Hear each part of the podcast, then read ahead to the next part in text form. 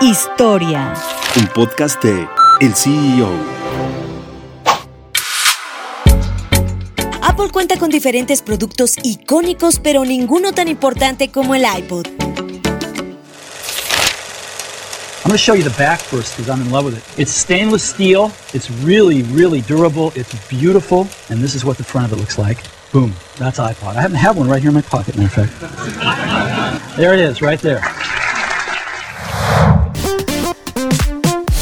Salió a la luz en 2001 con una de las clásicas presentaciones de Steve Jobs, aunque la idea no surgió de él. Fue de Tony Fadell, quien trabajaba por su cuenta en un proyecto de disco duro pequeño capaz de almacenar y reproducir música en MP3. En el año 2000 intentó vender la idea a Real Network, pero no tuvo el éxito esperado y en 2001 ofreció la idea a Apple.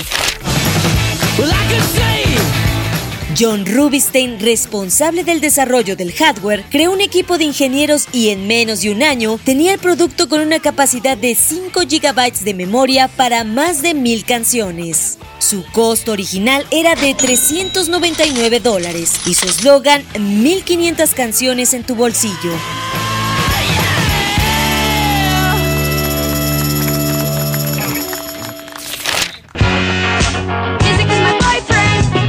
Su éxito fue tanto que en 2005 lanzaron el iPod Nano y dos años después el iPod Touch. Fue el producto más vendido de Apple en 2005 con 22.5 millones de piezas vendidas. Y si bien el iPhone se convertiría más tarde en el producto más vendido de Apple, es difícil imaginar el iPhone sin el iPod. Por ello, aunque Apple ha anunciado que su último iPod ha sido descontinuado, siempre quedará como el producto que hizo historia.